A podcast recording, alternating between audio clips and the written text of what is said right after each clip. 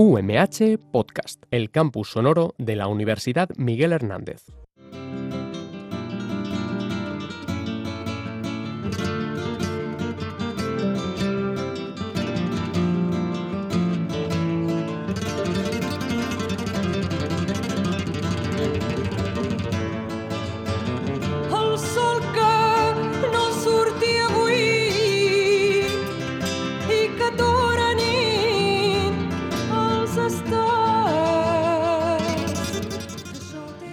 Buenos días, bienvenidos al programa La Salud al Día, aquí en Radio UMH en los estudios de San Juan, en directo.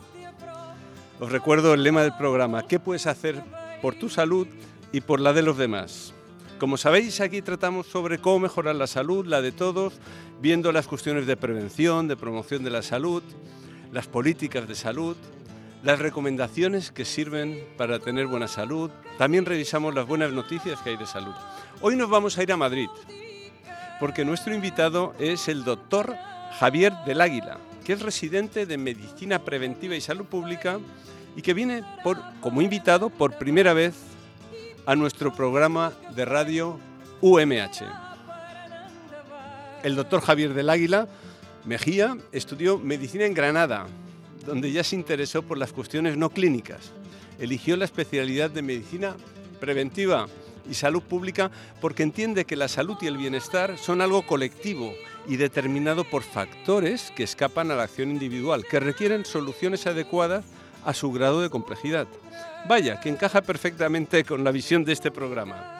En este momento es médico interno residente en el Hospital Universitario de Móstoles y trata de aprender y comprender qué determina y afecta la salud y qué podemos hacer desde todos los niveles para mejorarla.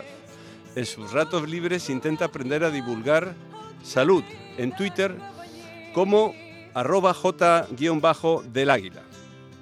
Hoy hablaremos con él de la formación de los profesionales en salud, aunque lo que nos cuente Javier también concierne a, muchos de los estudiantes y profesionales, pues ya decimos aquí en Salud al Día que la salud es un asunto de toda la sociedad. Ya veréis como, por ejemplo, los profesionales de la comunicación tienen mucho que decir acerca de la salud. Antes de comenzar la entrevista os recuerdo que las sugerencias y preguntas las podéis enviar a la dirección ihernandez.umh.es. En los controles técnicos, Miriam González. A ella y a todos los que hacen posible Radio UMH, muchas gracias. Quien nos habla, Ildefonso Hernández Aguado, profesor de Salud Pública de esta universidad.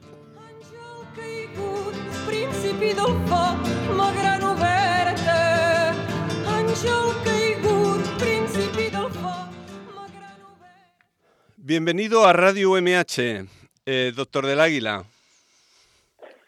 Hola, buenos días, Ildefonso. Muchas gracias por la invitación.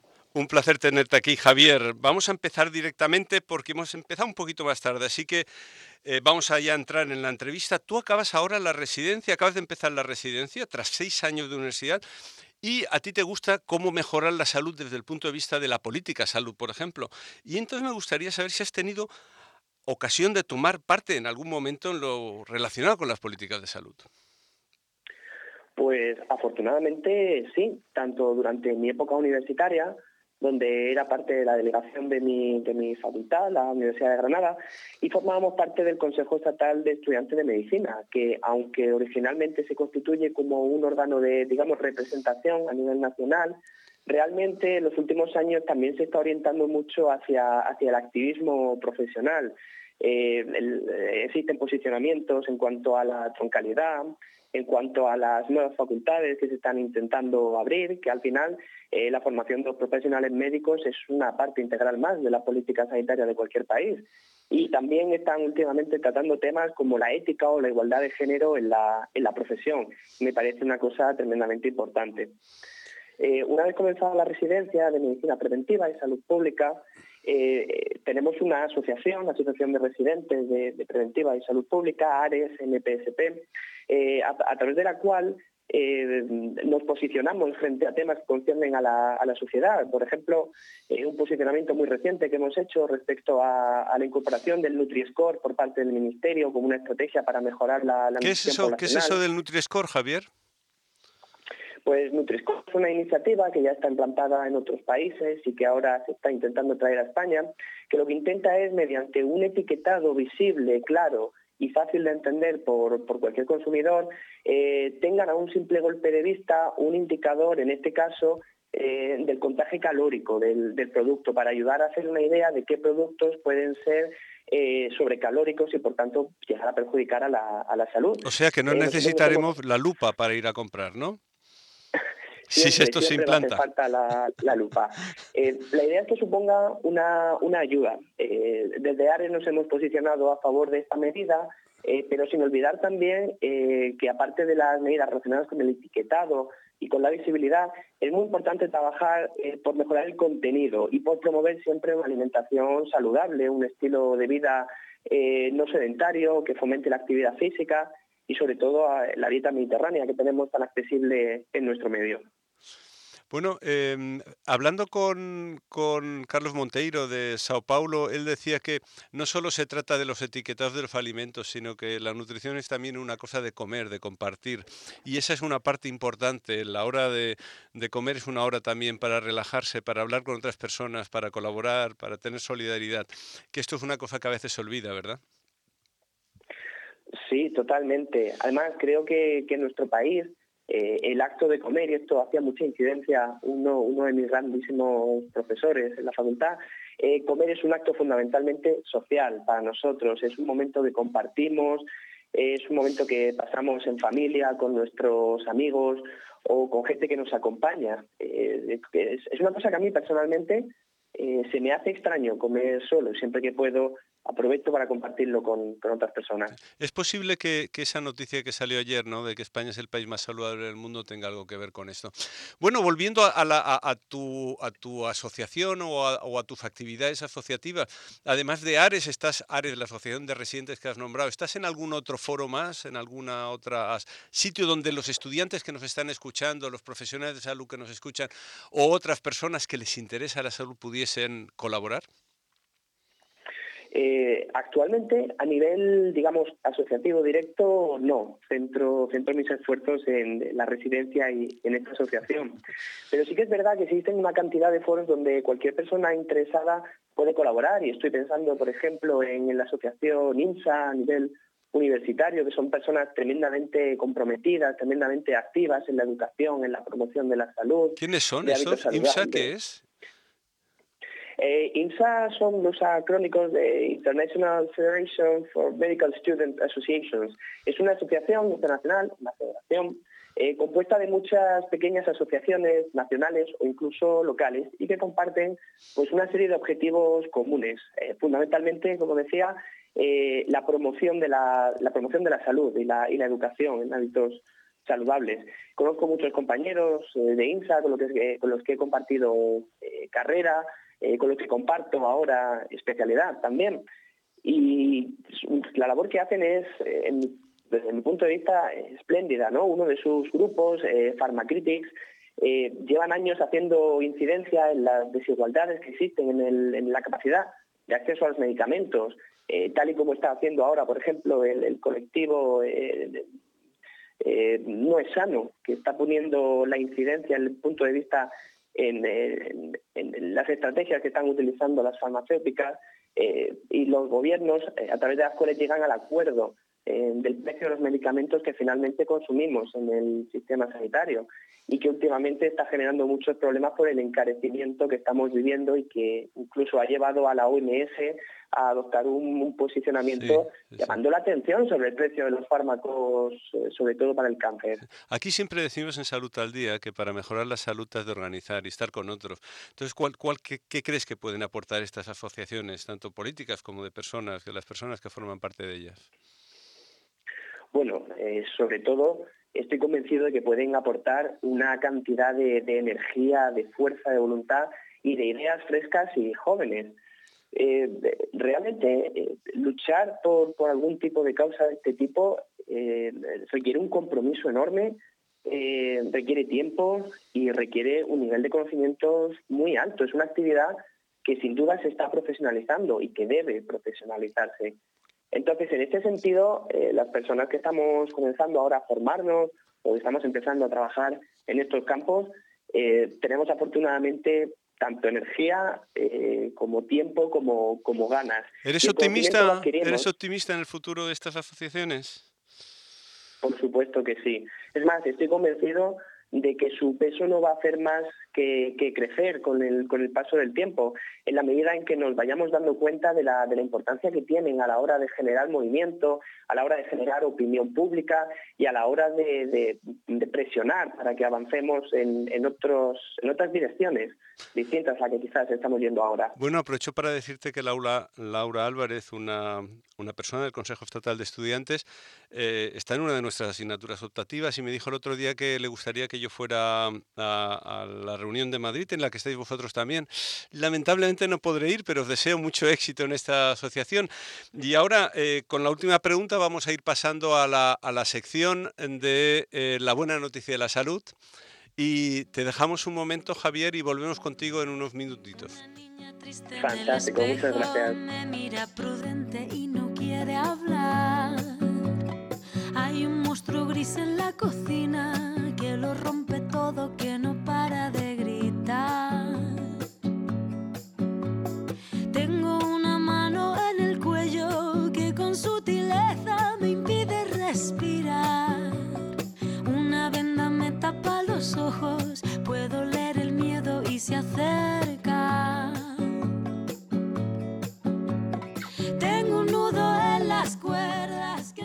Hoy en Salud al Día incluimos una sección a la que le tenemos cariño, pero que no es fácil incluir. Me refiero a la sección La Buena Noticia, la Buena Noticia de la Salud, que hace, que hace tiempo que no la abordamos en el programa.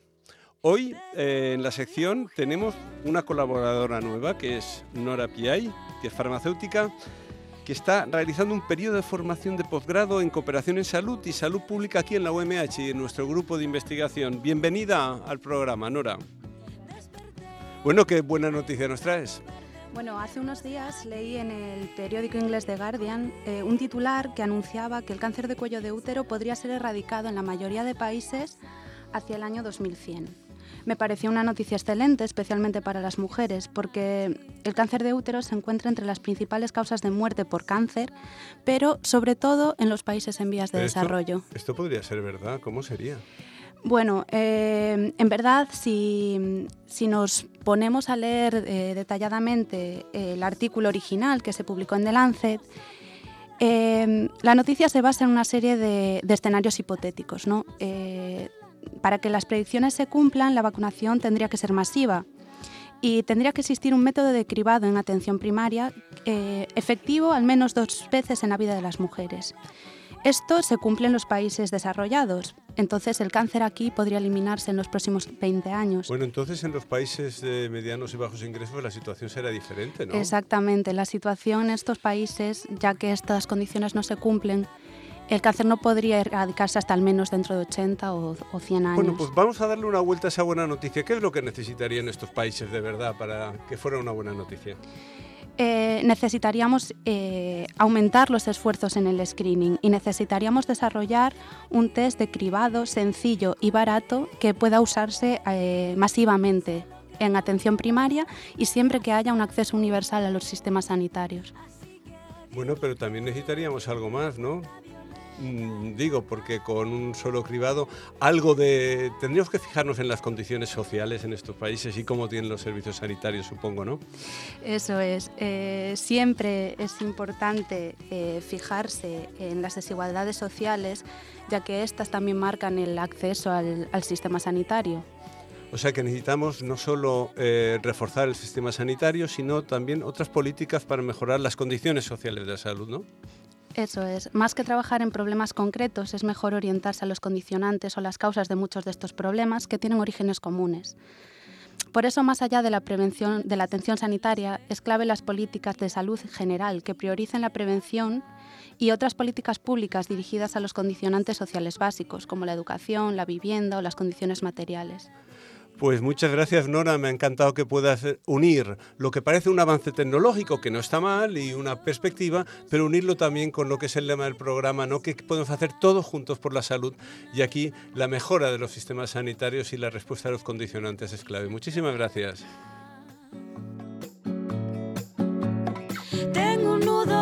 las cuerdas que ensucian mi voz al cantar. Tengo culpa que me aprieta, se posa en mis hombros y me cuesta andar. Pero dibujé. ¿Sigues ahí, Javier?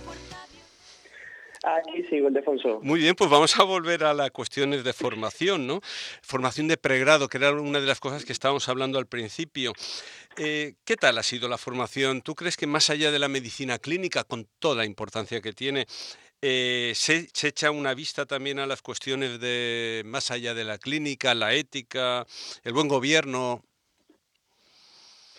Pues eh, francamente, aunque es cierto que hoy en día, por suerte, está presente en casi todos lo- los currículums universitarios, pero siguen teniendo un peso extremadamente bajo en comparación con la, con la clínica.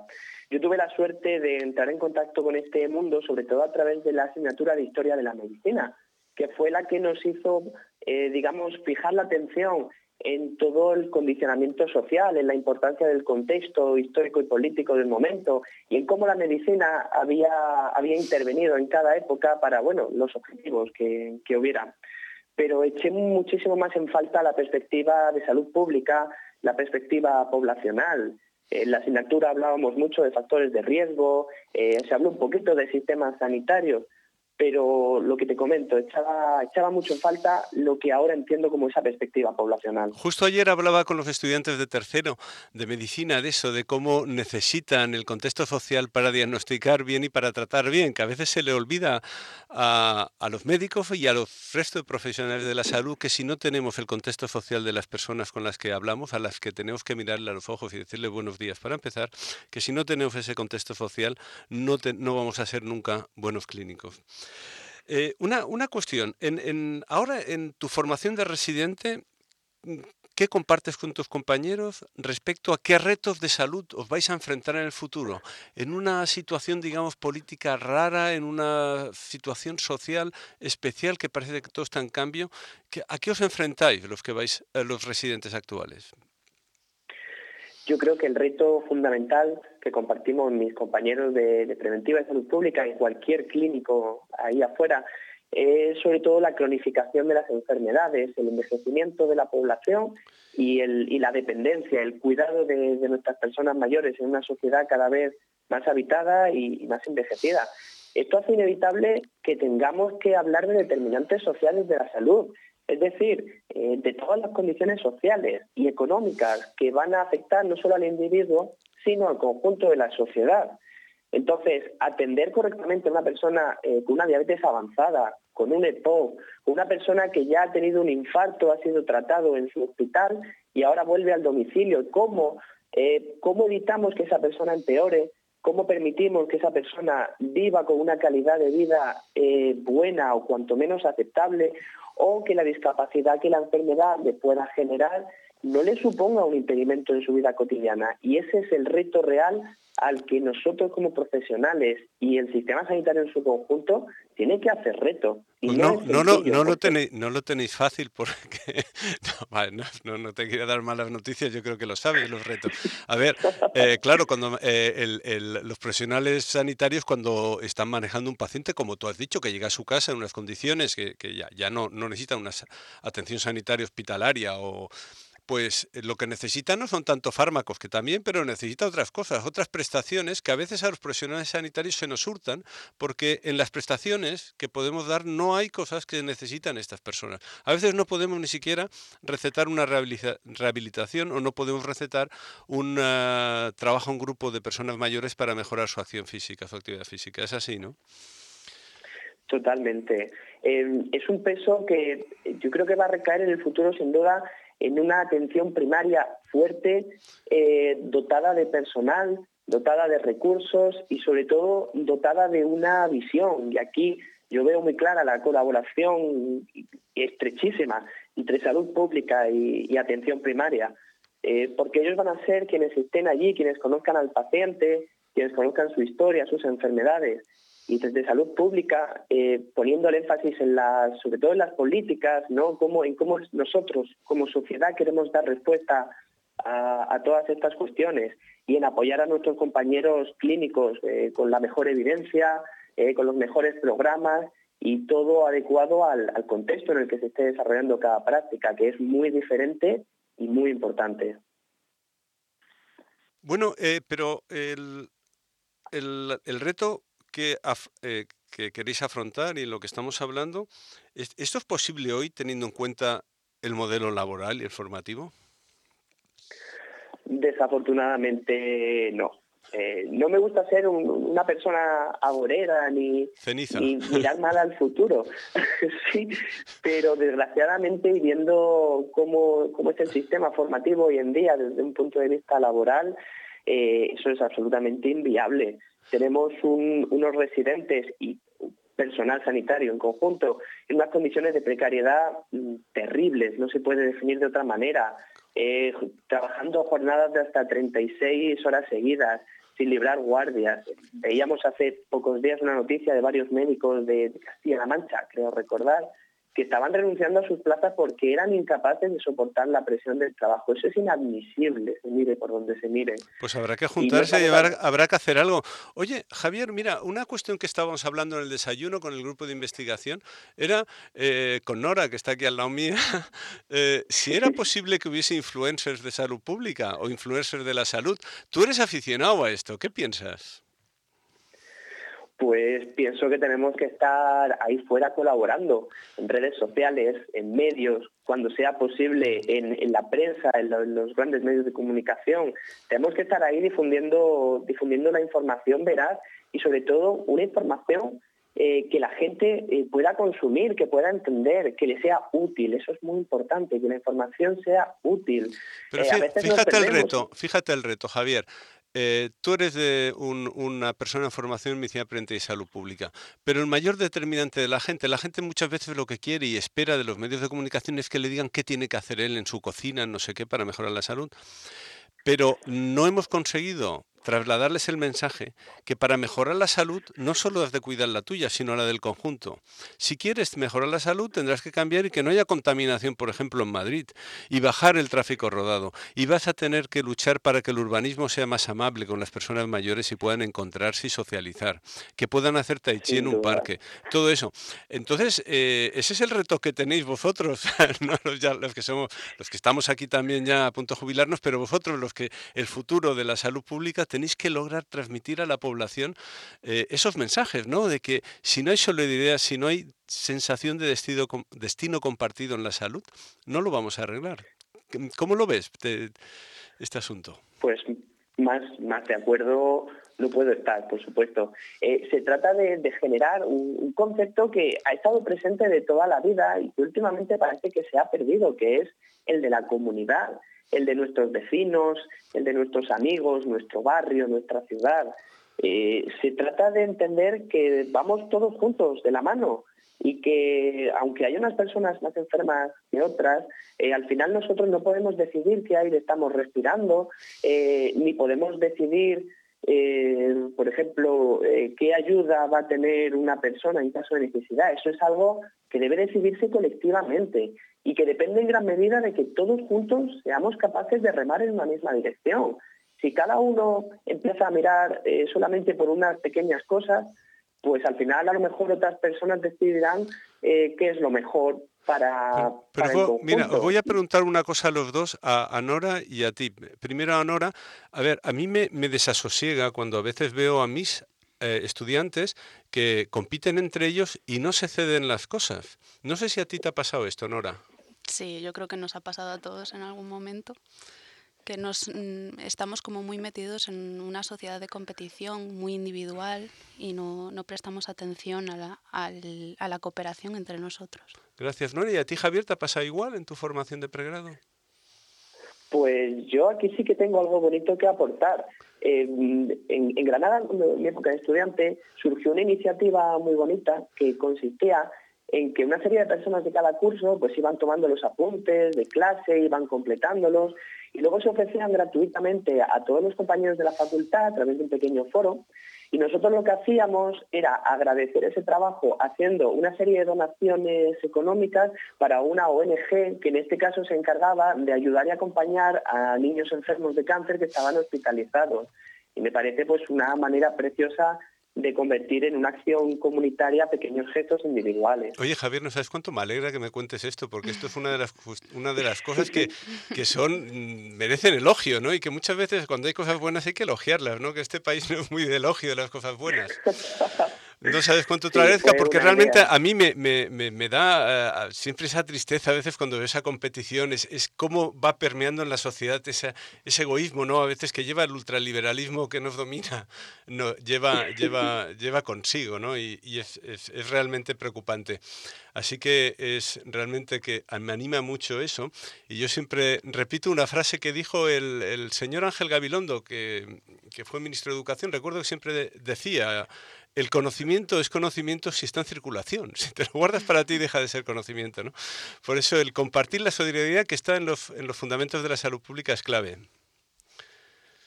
Javier, te doy, te doy la palabra para que cierres. ¿Quieres añadir algo ah, más? Muchas gracias.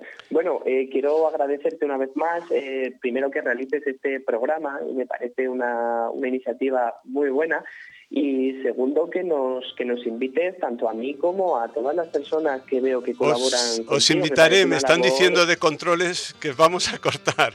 Muchas gracias por estar aquí en Radio MH. Hasta siempre, muchas gracias.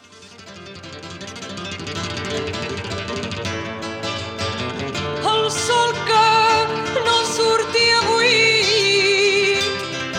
i que dura nit els estels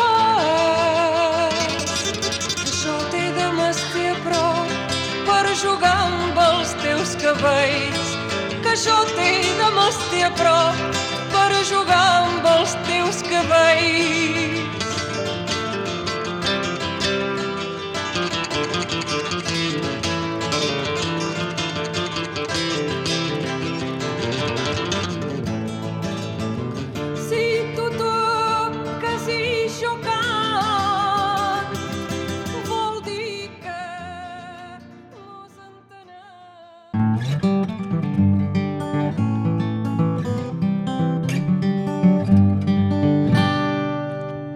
UMH Podcast, el campus sonoro de la Universidad Miguel Hernández.